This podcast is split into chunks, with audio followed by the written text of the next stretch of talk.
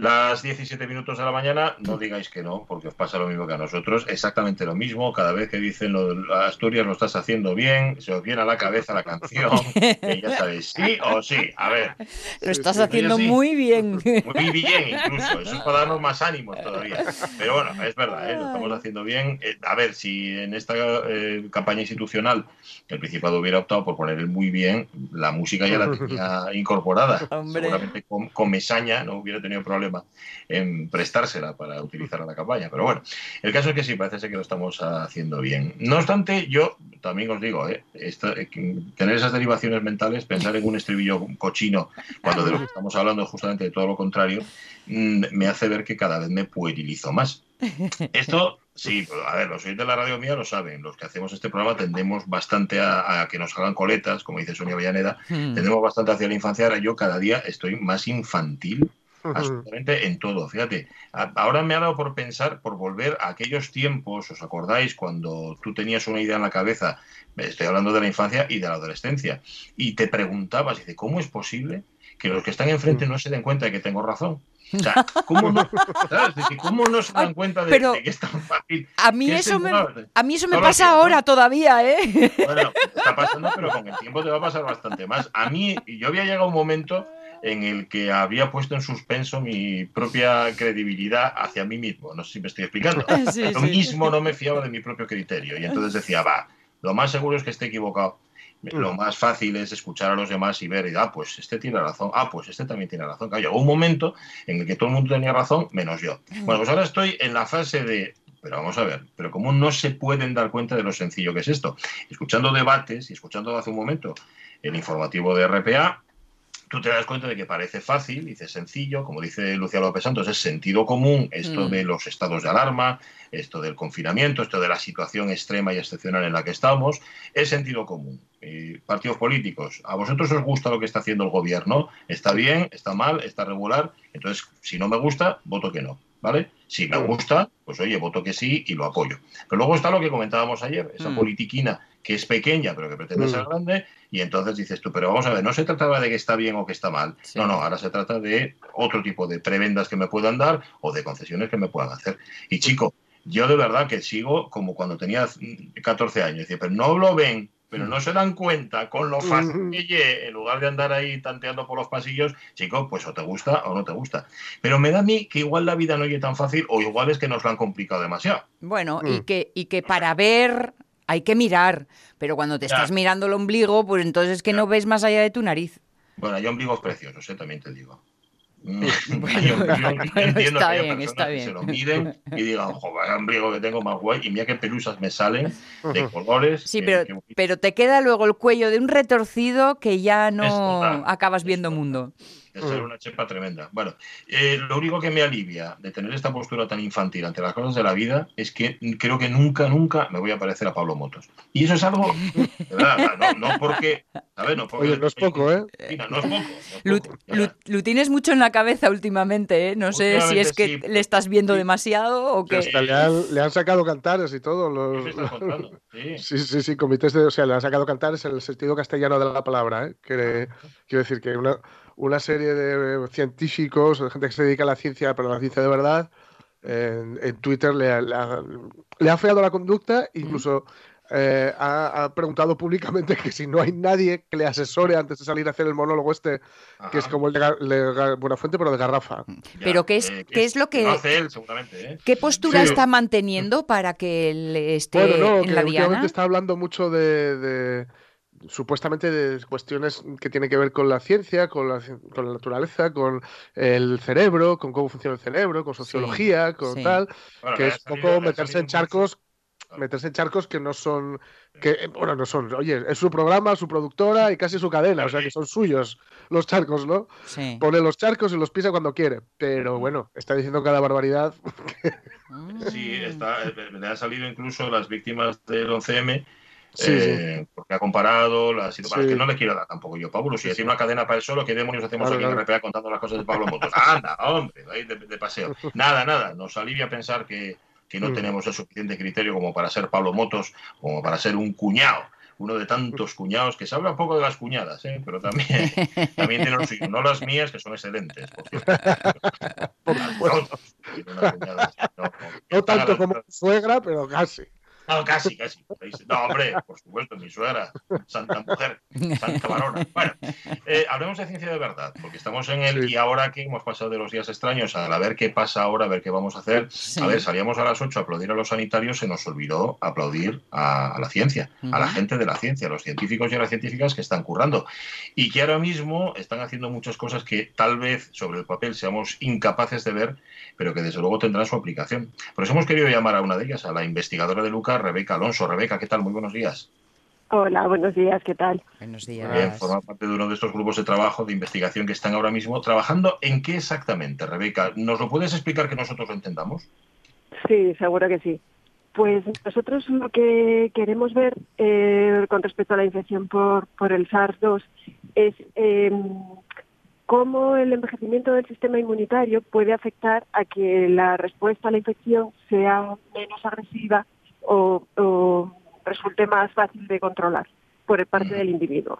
Siempre hemos estudiado el, envejecimiento del sistema inmune para ver un poco, bueno, el sistema inmune como el resto del organismo también envejece y también sufre las causas del, envejecimiento y como podemos eh, observar, pues eh, son un grupo, los ancianos son un grupo muy vulnerable ¿no? a, a, la infección porque responden de una forma mucho más agresiva eh, y, bueno, con unas consecuencias mucho peores. ¿no? Entonces, bueno, pensamos que parte de, este peor pronóstico que tienen es por causa de una deficiente respuesta inmunitaria que les proteja, que al final es lo que lo que hace el sistema inmune, protegernos de, las infecciones, del desarrollo de tumores, de, todo lo que nos puede estar atacando sin estar viéndolo. Pero, Rebeca, eh, mm, corrígeme porque creí entenderte que decías que el sistema inmune de las personas mayores reacciona de forma más agresiva. Creí que ibas a decir que al estar más cansadín mm, mm, eh, defendía menos. Responde peor, responde peor frente al virus. Realmente ataca peor al virus. Pero en esta infección lo curioso es que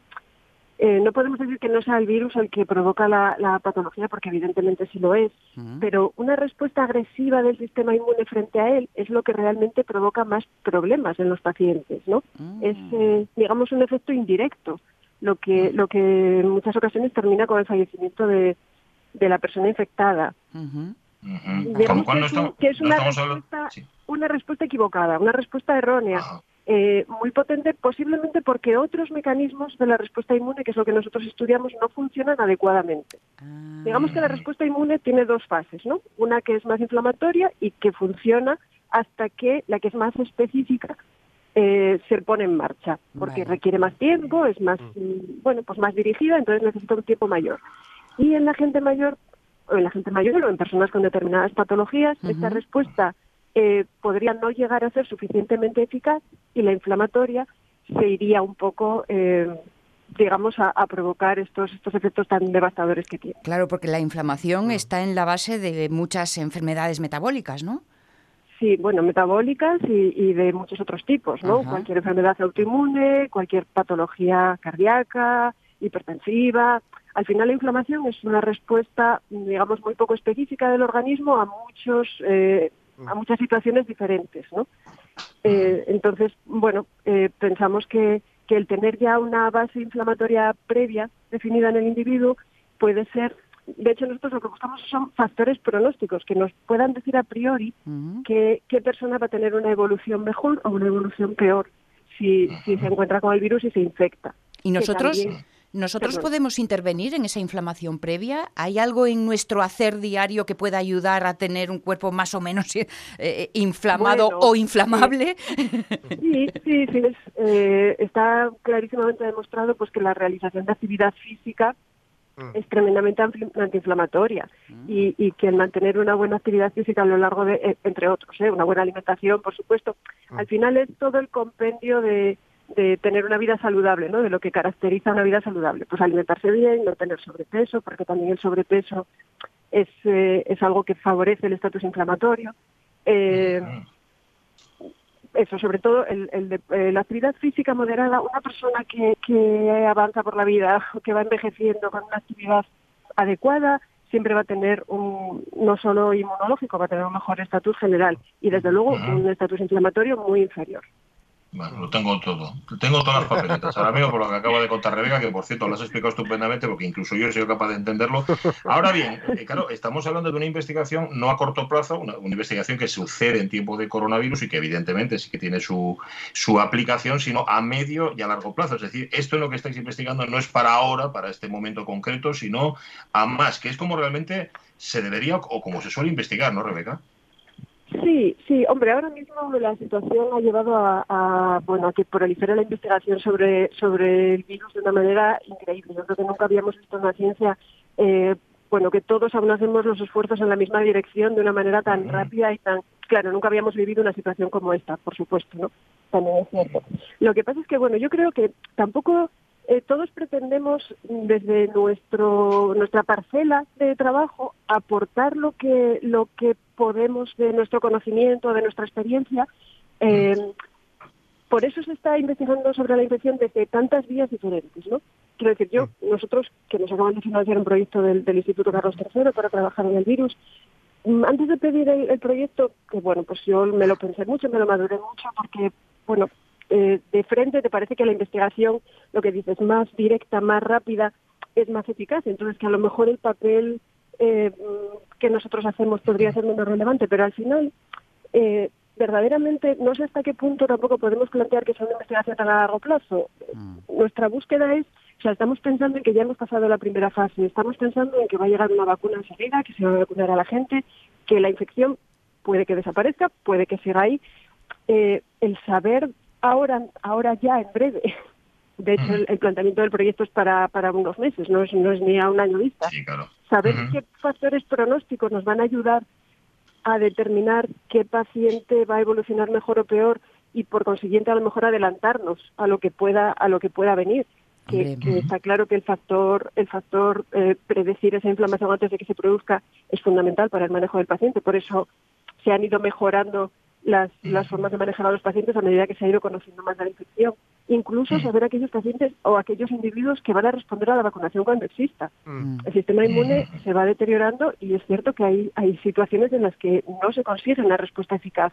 Entonces, saber qué pacientes no van a, o qué individuos, perdón, no van a tener esa respuesta eficaz para poder pues tener unas condiciones de aislamiento más estrictas con ellos. O poder tratar de potenciar el sistema inmune al mismo tiempo que se vacuna como ya se hace en otras circunstancias bueno, es eh, claro, no es directo sobre el virus, pero sí es directo sobre, sobre el paciente y sobre la población. es, que, es que a los periodistas, a los de los medios, como nos gusta tanto el titular inmediato, dicen, ah, aquí está Rebeca Alonso que ha conseguido la vacuna. Eso, sería. Pero, os digo. pero la ciencia no va así, la ciencia no funciona así. Y os digo una cosa, yo si fuera político, querría este, esta investigación, porque me va a permitir eh, tomar decisiones sobre estar preparado para atender lo que suceda.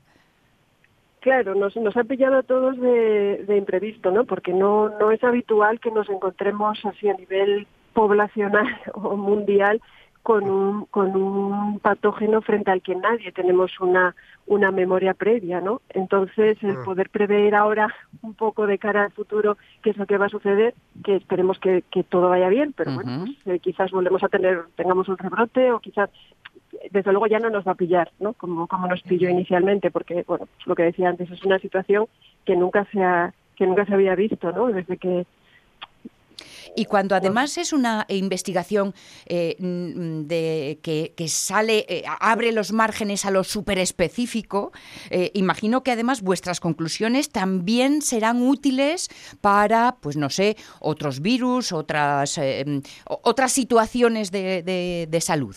Claro, sí. En realidad nosotros tampoco tampoco estamos innovando nada. Quiero decir, estamos utilizando pues todo el conocimiento y todas las técnicas y todos los, eh, los tipos de estudios que ya hacíamos, eh, enfocándolos en un patógeno en concreto. O sea, digamos que es un poco bidireccional, ¿no? Por una parte, mm. ya la experiencia previa que teníamos en estudios similares frente a otros patógenos, que al final el sistema inmune responde de forma parecida a todos ellos, ¿no? La, la característica de este es que es nuevo y, desde hace pues eso mucho tiempo la gente no se encuentra masivamente con un patógeno nuevo. Ese ha sido el problema no que no estamos preparados frente a él. Pero lo que digo, lo mismo el que estamos aplicando ya conocimientos que teníamos, como que los que adquiramos sobre, sobre este virus nos van a ayudar en el futuro para, para, para el resto, ¿no? Efectivamente es, es totalmente bidireccional. Y Rebeca Alonso, a ver, esto esta situación ha servido para que nos demos cuenta de lo importante que es la investigación. ¿Cuánto va a durar? Es decir, no cuánto va a durar la investigación, cuánto nos va a durar ese impacto, cuánto nos va a durar ese decir, ¡oh, qué necesarios son los investigadores y las investigadoras! Bueno, esa es una pregunta difícil y no sé si soy yo la que la tengo que contestar. Yo no suelo ser muy optimista. Lamentablemente, hombre, ahora mismo, ahora mismo, sí. ahora mismo la verdad es que bueno, nos podemos quedar con lo que tenemos, ¿no? Con que verdaderamente la respuesta ha sido mm, espectacular, ¿no? Quiero decir, ha habido financiación, ha habido mucho dinero, mucho movimiento por parte, bueno, pues tanto a nivel de las fuentes financiadoras como a nivel de los investigadores que, que nos hemos implicado y lo que digo, intentamos todos aportar desde nuestra parcela de conocimiento todo lo posible para, para tratar de llegar a, bueno, pues a saber manejar mejor la situación, ¿no? Entonces, bueno, creo que, nos podemos quedar con el presente, que ahora mismo la respuesta ha sido buena y, creo que se está yendo en el camino que se tenía que Confiemos en que dure. Que dure, que dure y que funcione. Rebeca Alonso Arias, investigadora de Luca, muchísimas gracias y ánimo. buen trabajo. Gracias, gracias. gracias, Hay como 20 equipos ¿eh? de investigación asturianos que están justamente trabajando en distintas áreas, porque esto no es ala Venga, ya tengo yo la solución. Pero dejáis, solo. Jaime. Claro, que está, está, López Otín, por ejemplo, también, ¿no? En uno de estos grupos de investigación que dice, ahí López Otín, sácanos la vacunina y tal. Esto no funciona así. Funciona con trabajo en equipo y además con trabajo en equipo, como nos decía Rebeca, para unos meses. Ya. ¿Sabes? dentro de unos meses. veremos, ¿no? Ay, si los políticos eh, copiaran de los científicos. Mm. Sí, pues sí, y fueran menos vagos, vagos en el sentido de imprecisos, ¿eh? y un poco más técnicos. Hola, ¿cómo, ¿cómo está el profesor José Antonio Méndez Buenos días. Buenos días, Pachi, y, y, demás gente. Todo, todo bien, todo tranquilo, sí. Bueno, bueno, eso está bien. Eh, ausencia de noticias buenas noticias. ¿no? Exacto. Sí, sí, sí, parece que la cosa va, va calmada, incluso parece que nos hacen ponernos más mascarilla para que no olvidemos que, que seguimos aquí todavía en peligro, porque mm. en Asturias la gente está muy emocionada ya, se ve, la gente que está por ahí por Castilla, por Madrid está más contenida, pero aquí estamos ya emocionados ya viendo el final de, esto, por lo menos lo que parece el final. ¿no? Decía, Pachi antes eh, que mm, eh, esa, esa cuña de lo estás haciendo bien en cuanto a Asturias, a pesar de esa alegría vital que le llevaba a una frase de, de, una canción. Yo hay otra mm, frase recurrente de canción que en estos días está en mi cabeza, que es lo de no tocarte o podría devorarte, que decía Radio Futura.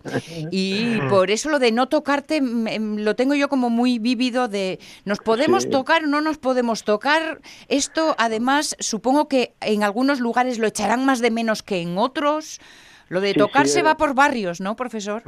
Va por barrios, va por, va por épocas, pero es una cuestión fundamental, porque es la cuestión de la necesidad que tenemos de afecto, de cercanía, pero a la vez el miedo que tenemos a ser agredidos, a ser invadidos. ¿no? Como en todo lo de las relaciones humanas, siempre hay una tensión entre el deseo del acercamiento y el miedo a, la agresión, el, temor. ¿no? Y entonces en el tocarse, en el acercarse, están, están muchas de las claves de, todo esto, en el mantenimiento de las distancias o en el acortamiento de las distancias. Bueno, que va por barrios, pero hace que todos nos sintamos un poco raros porque de alguna manera todos tenemos necesidad de tocarnos. Yo ayer me encontré con, bueno, me encontré, ya estaba pactado que nos encontráramos con Sonia Avellaneda y con Omar Caunero y todo me resultaba muy extraño. Digo, no le puedo dar dos besos a Sonia Avellaneda. Digamos que eso nos deshumaniza un poco, ¿no? Sí, nos, nos saca de, nosotros mismos, nos hace perder la, naturalidad, la espontaneidad, nos hace meter la reflexión entonces tú cuando metes las reflexiones, cuando estás conduciendo y cuando estás aprendiendo a conducir y quieres saber cómo se conduce, que te confundes, te atrancas, estás, eh, no fluyes, ¿no? Como, hmm. como se dice ahora, porque son cosas que tenemos profundamente metidas en el cuerpo, las tenemos profundamente incorporadas, ¿no? Dependiendo de culturas, dependiendo de situaciones históricas, pero las tenemos automatizadas. Entonces, cuando nos falla el automatismo, mm, estás incómodo. De la misma manera que cuando tienes que practicar el automatismo y no lo cumples, que dejas a la gente incómoda, ¿no? Que se ve, por ejemplo, en lo que en un fenómeno que se llama eh, por ejemplo, cuando tú mm, te encuentras con alguien y eh, en el acercamiento, mm. si tú te saltas los pasos del acercamiento hasta que puedes acercarte, se entiende como una brusquedad. Tú, por ejemplo, te encuentras con alguien y le preguntas directamente, oye, quiero que me digas esto, sino que le saludas, le pones una mano en el brazo, como hacía Suárez, o en el hombro, le, vas, le, vas, haciendo como regalos de palabras, qué tal estás, empiezas, y eh, te vas encontrando con él. Entonces ya luego le dices lo que sea, y luego cuando te vas igual, tú tampoco, de la misma manera que no puedes invadir a nadie echándote encima, tienes que hacer unas ceremonias de aproximación. Cuando te despides, cuando tienes que romper el contacto, tampoco te puedes volver la cabeza y marcharte, sino que tienes que prepararte, te vas despidiendo. Tú te fijas en las conversaciones que hay mucha gente que lleva como media hora despidiéndose, diciendo me voy, y mm. luego eh, eh, hace como que se va, hace el gesto de, separarse y, luego... Eh, y, pero en realidad siempre lo hacemos, siempre nos vamos despidiendo porque tampoco, de la misma manera que tú no puedes contactar bruscamente porque invades la distancia personal, eh, tampoco te puedes separar bruscamente porque eh, rompes el, contacto y se entiende también como un desprecio, como una agresión. Dice, se fue sin despedirse, qué mal educado. y te sientes incluso físicamente mal, te sientes. Irse a la francesa, ¿no? Que se dice. Me encanta además la expresión. Estaba pensando en eso de, lo brusco, el de sin avisar, eh, que algo que siempre me resultó muy molesto cuando vienen por detrás y te tapan los ojos.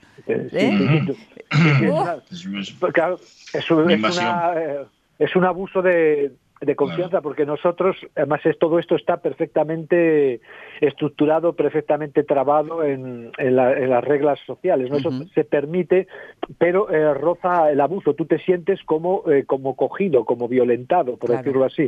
Se, se permite, pero eh, solo hasta cierto punto. De otra manera, igual está totalmente previsto dónde te puedes tocar según con mm. quién puedes tocarte, a qué hora puedes tocarte, en qué mm. momento puedes tocarte y en qué contextos puedes tocarte. No hay zonas mm. del cuerpo que son neutras, o sea, tú te encuentras con cualquiera, con incluso con tu máximo enemigo, le puedes dar la mano, incluso le puedes tocar el brazo, el antebrazo, más mejor que, que, la, parte del, del bíceps, le puedes poner la mano en el hombro, eh, incluso mm. se puede tocar la espalda, por ejemplo, tú es cuando la gente se abraza, ahora es mucha costumbre, se frota la espalda, pero ya otras zonas de tocamiento son peligrosas porque van emitiendo señales y nosotros nos orientamos por señales.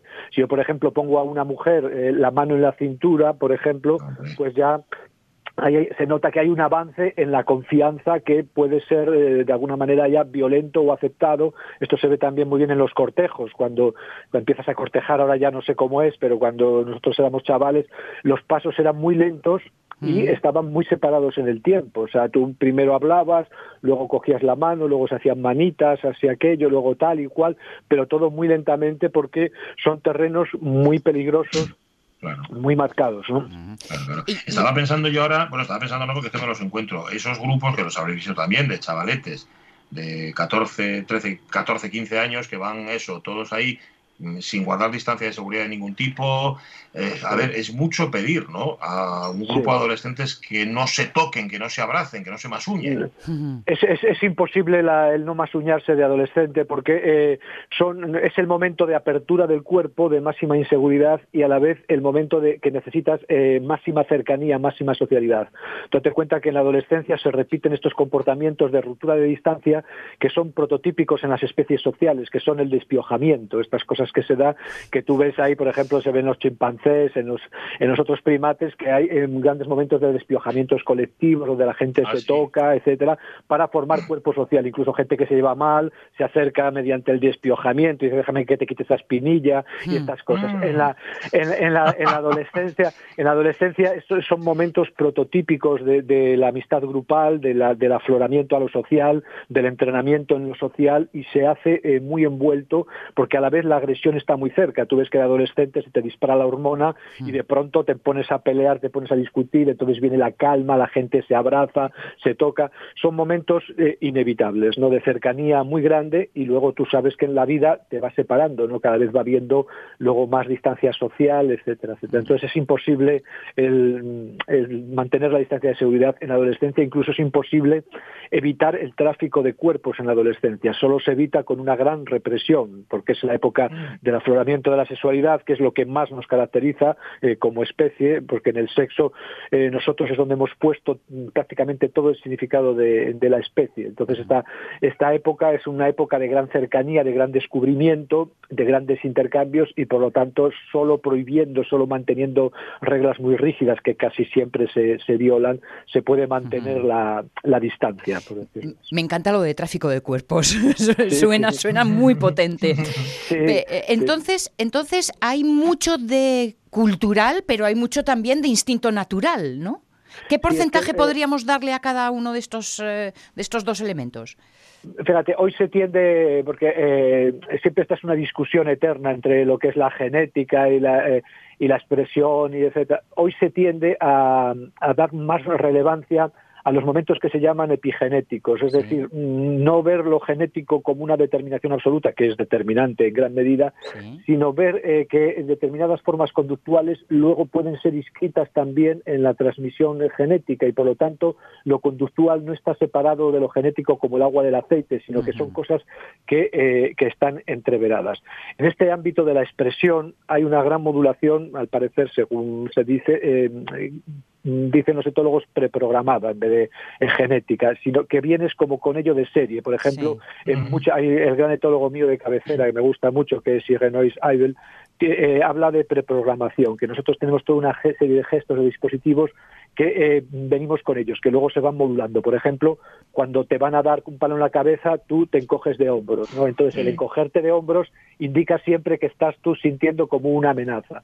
Por ejemplo, cuando incluso tú, cuando eres ciego y no has aprendido viendo, tú tienes gestos de ira, de rabia, también gestos de cariño y de consuelo y de desconsuelo, que son igual que los de los videntes. Por lo tanto, esos gestos son preprogramados. O sea, mm, el, el ser humano es una mezcla y además cada vez más, por decirlo así, el aspecto creativo, el aspecto cultural, el aspecto social, eh, se ve como más modelador del aspecto genético. Y luego también lo que hay es que epocalmente, en realidad, lo que traes programado es un conjunto de posibilidades. Y entonces, epocalmente, culturalmente, tú vas eligiendo una serie de posibilidades frente a otras siempre que esas posibilidades sean como se dice, supervivenciales, es decir, que su práctica no te permita salirte del mundo y no reproducirte, por mm. decirlo así. Entonces hay grandes variaciones, hay grandes dotaciones que, con las que vienes armado. Y sobre todo en el mundo actual lo que hay es una, eh, una fijación cada vez más fuerte en la variación, en la impresión, en la eh, creatividad, hasta tal punto que nosotros ya incluso desde esa creatividad podemos intervenir físicamente en lo, en lo genético. Por lo tanto, no hay una separación estricta. Pero si hay un componente, claro está, todo el componente que nosotros tenemos hormonal, por ejemplo, etcétera, pues es un componente con el que venimos de serie, pero las modulaciones sociales son muy importantes y dependiendo de la época se consideran eh, más potentes o menos potentes, pero la tendencia es a considerarlas eh, de alguna manera cada vez más potentes y fijar el ámbito de verdad en la, en la interacción, en lo que se llama la epigenética ahora. Epigenética, no, decía que, me estaba acordando ahora y seguramente Jorge Alonso se acordará mejor que yo de aquel Valderrama, porque era Valderrama, ¿no? Que, largó la mano, ¿cómo fue aquello? Y le tocó donde no tenía que tocar. ¿A quién? Tocó los genitales a Mitchell. A Mitchell, a Mitchell. no fue Cuando el, Mitchell, el, perdón, el Valladolid y el otro el Madrid. Y tengo yo como la sensación como que Valderrama dijo que bueno, que porque se habían escandalizado tanto, que, eso, mm. que para él era normal, o que en su cultura, en su pueblo, que eso, que eso, normalmente, ¿no? Oye, en cualquier caso, profesor, en el fútbol se tocan un montón. Los jugadores saltan encima de ellos pero vamos, hay mucho tráfico de cuerpos, vaya. Sí, pero fíjate, en esto que decías de los genitales, hay muchas culturas en las que las madres acarician los genitales a los niños pequeños para calmarles, ¿eh? por ejemplo. O sea, que ahí lo de los genitales siempre pues va variando. Sí, en el fútbol hay todo un tráfico de, dedos, fundamentalmente. Se tocan por se ponen el dedo en el culo, que eso es una cosa que pone muy nerviosa a la, a la gente. Fíjate, se pone de, nerviosa que en Oviedo, por ejemplo, pintaron los bancos que estaban con el arco iris, los, los quitaron y pusieron otros porque había gente que tenía ya miedo incluso de eso por el color mismo, ¿no?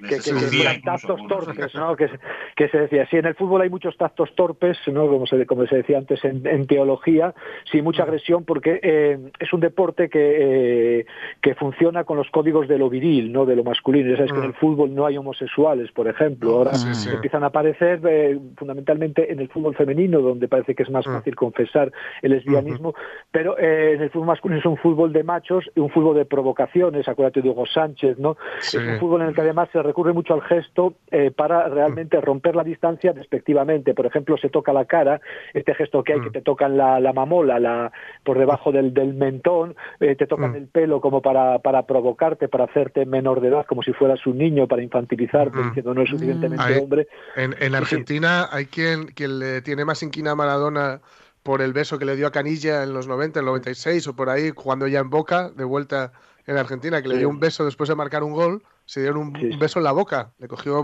Maradona y le dio un beso en la boca a Canilla y, hay gente que le pareció peor eso que todos los problemas que había tenido antes, vamos. Claro, claro tú fíjate lo que decía siempre Luis Aragonés, ¿no? Que decía que a él no le cabía un pelo de gamba por el culo una vez que le regalaron, un ramo de rosas, que también es otra forma de romper la distancia, y dijo eso, ¿no? O sea que eh, sí, es un, fútbol, es un deporte viril, un deporte de machos, que además está hecho en contraparte, porque ya mostraron los teóricos del símbolo, por ejemplo Verdú y otros, que en el fondo es un juego de proteger a la mujer, las reces, la virginidad, ¿no? Y el gol pues mm. es la ruptura de la virginidad y todo esto. O sea, hay un juego ahí de, representaciones, ¿no? De, elementos de mm, virilidades y feminidades. Por eso el portero siempre es como la madre, la mujer también, es el elemento femenino del equipo. Se le permiten como acañizar, eso, ¿os acordáis? Que se tiñera el pelo, incluso que se limara las uñas y cosas así. Hay un juego ahí. En el estadio, en el estadio del Liverpool tienen hasta un eh, baño eh, dentro del vestuario, un baño diferente.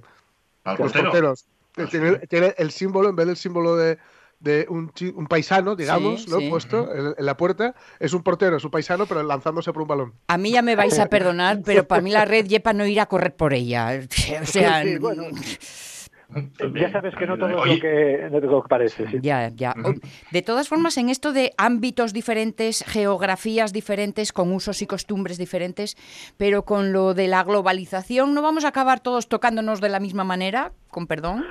Mm, vamos a ver, vamos a ver, ¿eh? porque eh, en el fondo eh, son costumbres muy, muy arraigadas que son cuerpos muy arraigados. Entonces, hay aparentemente un barniz general pero eh, va a ser difícil que se unifiquen los gestos, porque los seres humanos y la vida en general se basa en la diferencia. En cuanto hay homogeneidad, se, la vida eh, corre peligro y se pierde. Entonces, cuando hay dos o tres personas, ya hay cinco o seis opiniones, cuando hay diez o doce, ya hay dos idiomas y hay costumbres y tal. Y, date cuenta que esto va muy arraigado en el cuerpo. Incluso, fíjate, con culturas tan próximas, por ejemplo, la española y la mexicana, eh, por ejemplo, que son culturas que supone que hablamos castellano y tal.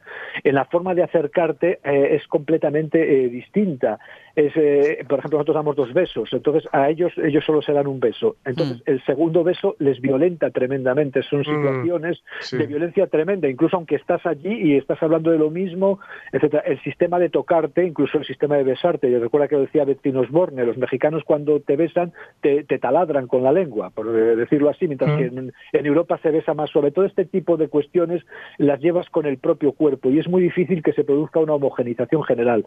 Se produce una homogenización eh, global, sí, como pasó pues con el, Imperio Romano con el latín. Se hablaba latín, pero en cuanto se pudo, se rompió el latín y se formaron lenguas romances y el latín mm de alguna manera acabó siendo una lengua usada generalmente, pero una lengua poco creativa, poco literaria. No, si al final todo tiene que ver con la lengua, está claro.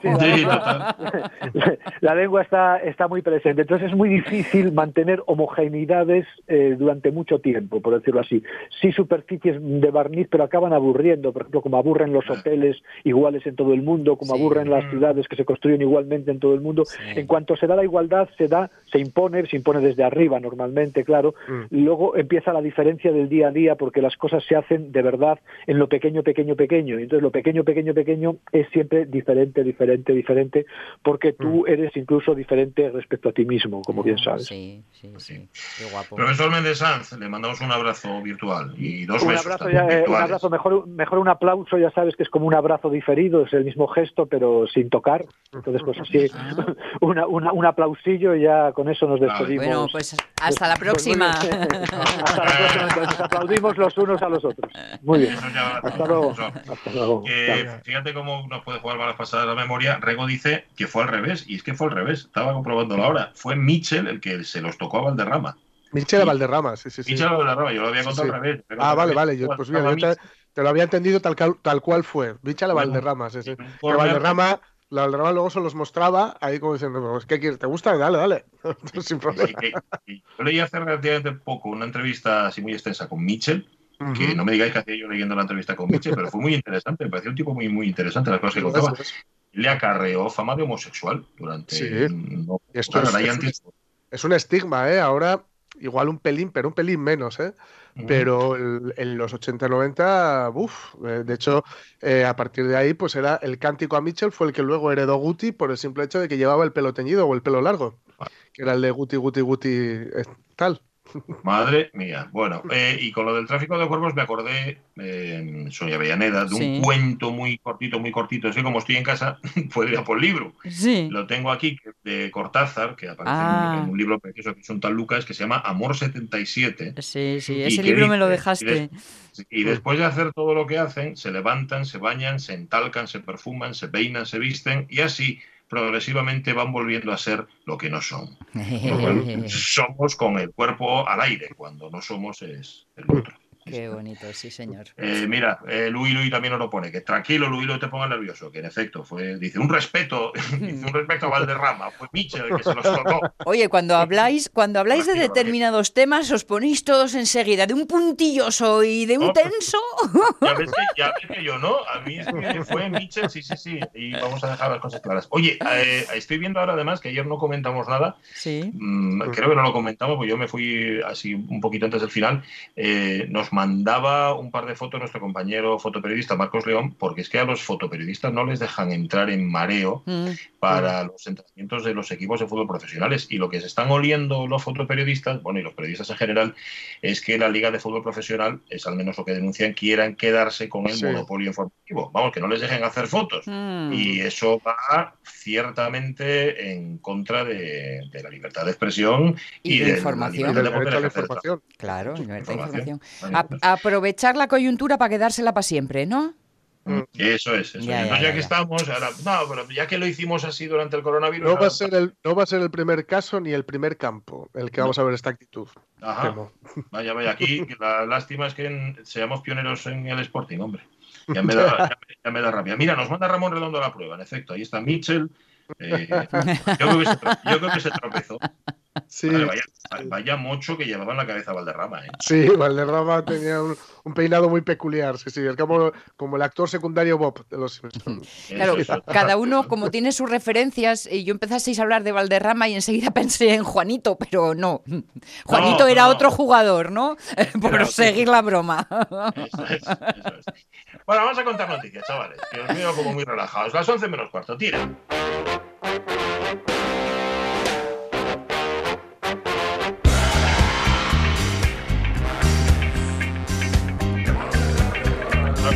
en cuanto les encuentre. A la tira, tira, que no son detalles. El Ministerio del Tiempo lleva a Lorca a escuchar a Camarón. Dos puntos. España se acuerda de mí. He ganado yo.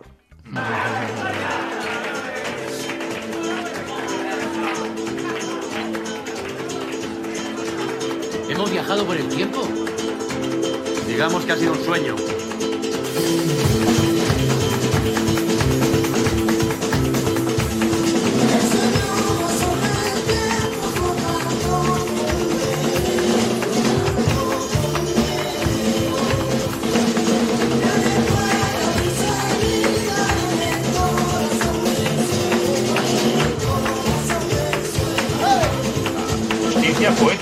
Sí, señor. Mira, me respiré y todo al oírlo. De verdad. Escucháis luego después a, Federico García Lorca en la serie. Eh, reconociendo el poema, reconociendo su poema, porque esto que según es la leyenda del tiempo de Camarón, que es una, bueno, el poema de Lorca revisitado. Hay que decir que eh, Camarón no, no, lo conocía exactamente, ¿no? Muy bien esto, pero bueno, lo, interpretó como nadie, que es lo que hacía Camarón, ¿no? Y bueno, muchos espectadores que reconocen, bueno, fue, fue por supuesto, eh, arrasó en redes, etcétera. Es muy, muy, muy emocionante. Quien no haya visto la, la secuencia, recomiendo que la vean. Está en YouTube colgada, está en Twitter, está en Facebook, está en todos los lados. Recomiendo ver el capítulo entero porque la serie es una gozada, ¿eh? a mí me gusta mucho. Pero si no quieres ver el capítulo entero, pues ahí tienes el momentito en el que, pues efectivamente, eh, bueno, pues a Lorca se lo llevan a 1979. Lorca habría tenido 81 años, con lo cual no hubiera sido tampoco una cosa muy loca que hubiera podido ver cómo, eh, entre otros, Camarón pues hacía lo que hacían con sus poemas, ¿no? Desgraciadamente no pudo ser así, pero... Y le llevan a, le, llevan, eh, a, ver cantar, eh, a ver cómo, cómo interpreta Camarón ese poema suyo. Y claro, Lorca se emociona un montón. La verdad es que la escena es muy, muy, muy emocionante porque justo antes pues le había dicho el personaje que eh, le avisa de que le van a matar, ¿no? Le dicen esto tan, la famosa frase de no vayas a Granada, ¿no? Y, luego le dice no, no, vuelvas porque te van a matar y él, cuando está allí viéndolo, pues dice, ese es mi poema, tanto tiempo después España se acuerda de mí, entonces he ganado yo, no ellos, dice. Y, finalmente dice, dejemos las cosas como están, ¿no? Eso, sabéis un poco que es con lo que juega el, Ministerio del Tiempo, ¿no? Que siempre parece que están a punto de cambiar, pero finalmente finalmente eh, la verdad, ya digo que eh, ha, tenido un montón, 450.000 visualizaciones en Twitter solamente ya en, apenas 24 horas tenía, ¿no? Casi medio millón de visualizaciones. Y decir que efectivamente la, leyenda del tiempo es la adaptación de un poema de Federico García Lorca, ¿no? que aparece en, una obra teatral, eh, la de Así que pasen cinco años, creo que es y adaptó la, eh, Camarón, perdón, la adaptó en el 79. Y hay que decir además que se lo han currado mucho, muy mucho el Ministerio del Tiempo, porque evidentemente ellos están como en una zambra, ¿vale? en, una, cueva, en una de estas cuevas de, Granada, por ejemplo, por poner un ejemplo, ¿no? Eh, pero evidentemente quien sale es un actor haciendo como de camarón, no se le ve mucho así, se le ve un, un, tipo así con el pelo largo y barba y tal. Pero lo que suena, lo que hemos escuchado antes, es efectivamente la versión que hicieron Camarón y la banda que llevaba Camarón eh, en 1979 en el programa de televisión 300 millones. Ah. Esa es la versión que ellos hicieron en directo. Qué bueno. Con lo cual se lo han currado muy bien porque él no está escuchando el disco, está escuchando a Camarón tocando en directo en el programa de 300 millones. En fin, es una deslocalización todo, pero que lo quedó muy guapo. Y a ver, dice Glorca aquí en el capítulo que al final ha ganado él. Mm. Ganar no ganó nadie, eh, desgraciadamente. Y perder se perdió mucho. Pero, maldita sea, que el pulso y el pellizco que mm. no se nos acaben.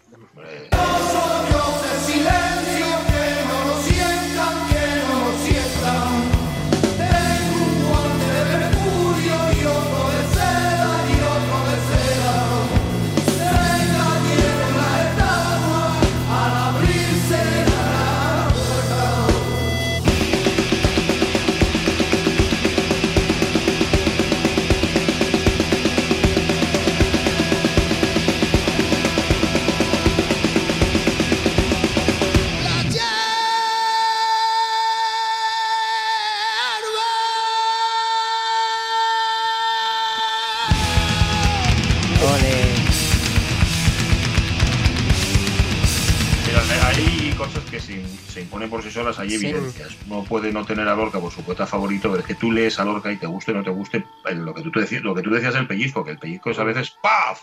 un bofetón que te da. Eh, con lo cual Lorca en efecto ganó. Anda que no ganó. Y mucho lo que nos pone Ramón Redondo, nos dice que escena más maravillosa, dice tener todos los datos y las puertas que te llevan a la época que quieras sirven para hacer trampas, pero las hay chapuceras y torpes y hay trampas maravillosas como estas. Así que ole. Es que está muy bien, muy bien hilado todo lo que, lo que, todo lo que hicieron y el resultado es, eh, por muy cínico que seas o por muy cínica que seas, el resultado es mm, palpitante para, para, derretirse, vamos. ¿Y Lo que suena, perdón, es... lo que, sonaba ahora al final es el Omega, Poema para los Muertos, que está en el disco homónimo que hicieron, pues nada, Enrique Morente, Enrique Morente perdón, y Lagartija Nick, cogiendo textos de Lorca y, de Leonard Cohen y haciendo un disco absolutamente irrepetible. Y esa es una, eso que estaba sonando, pues es una barbaridad de, gallina de piel, que diría Johan. Sí, sí, la verdad es que este disco es muy potente. Muy potente.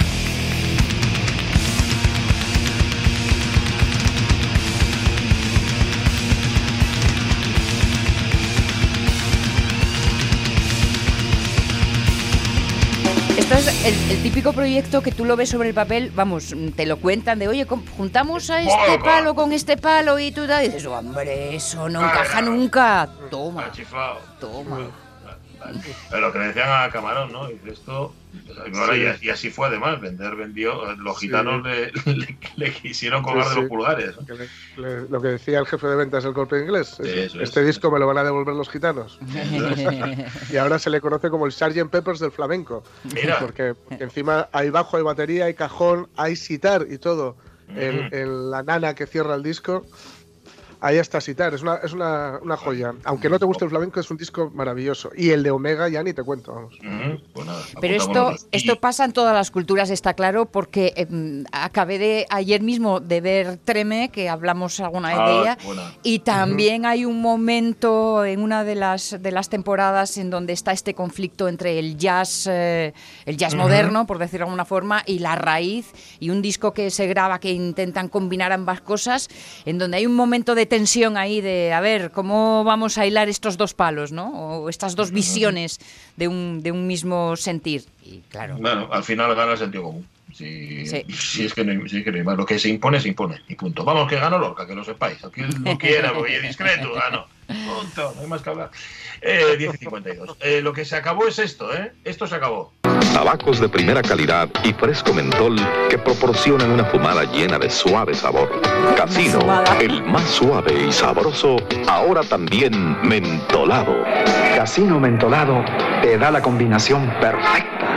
Tienes razón. Qué fresca fumada. Y definitivamente es más suave. Usted también.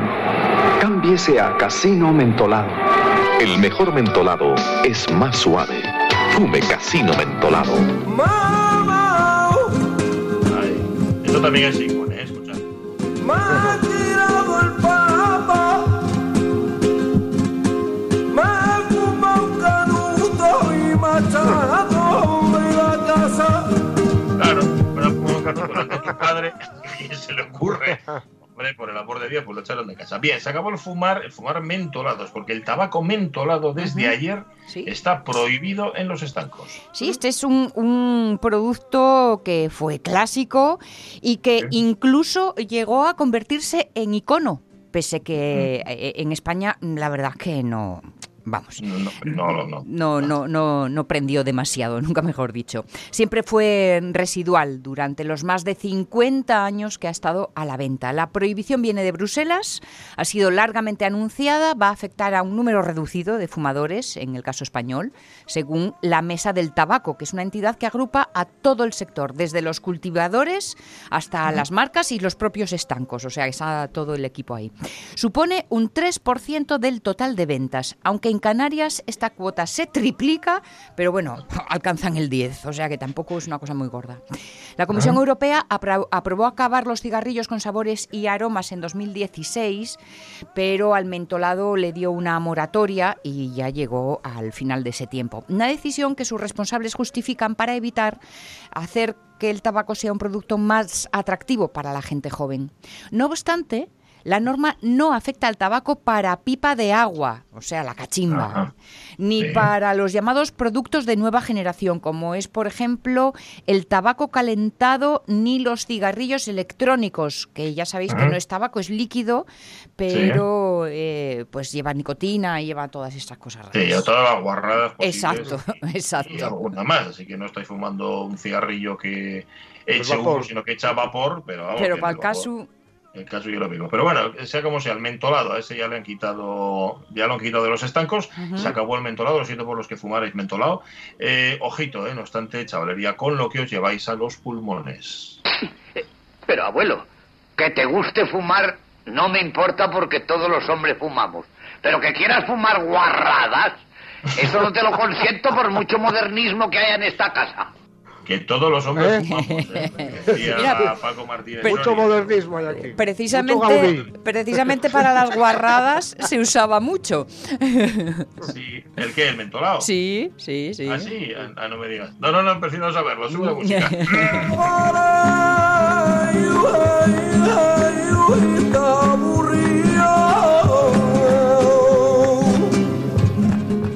Tony el gitano, que en efecto le pedía ayuda a su madre porque su padre lo había echado de casa porque lo había pillado fumándose un canuto. Ay, qué cabeza.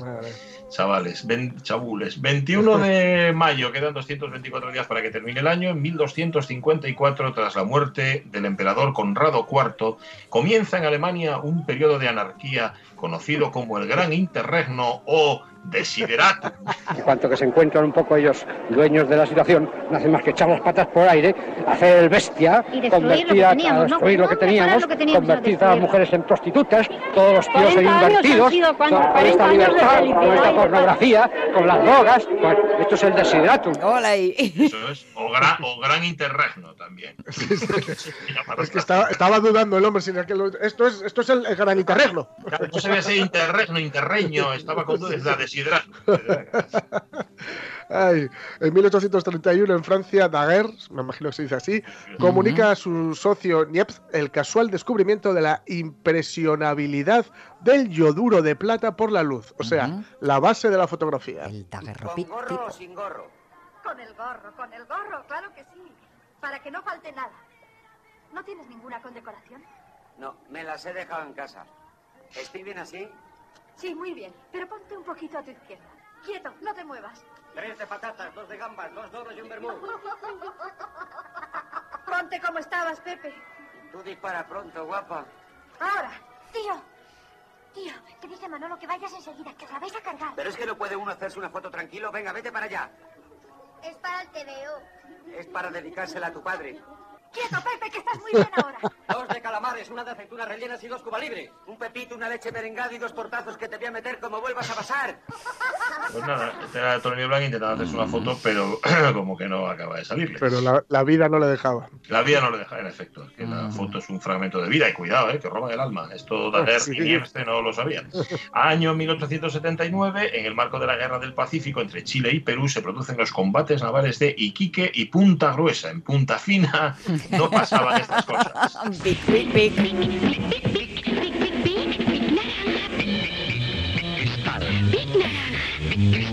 Dos escrituras a elegir. Big Naranja escribe fino. Cristal escribe normal. Big Naranja. Cristal. Dos escrituras a elegir.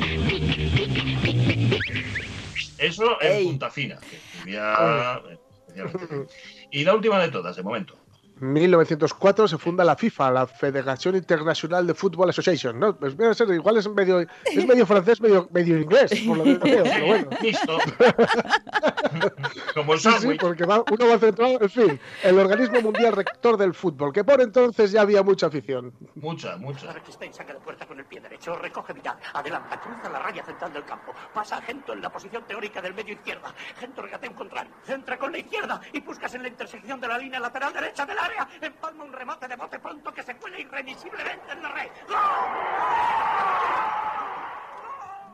Ahí lo tenéis, aquí, aquí había afición. Eh, eso de acordarse, de conocerse las alineaciones completas, saber quién marcó el gol de aquella. Esto ya en 1904, eh, cuidadito. Bueno, luego volvemos, ¿eh? que ahora son las 11, llegan las noticias, tenemos que irnos, pero la segunda hora de la radio mía está ya a la vuelta a la esquina.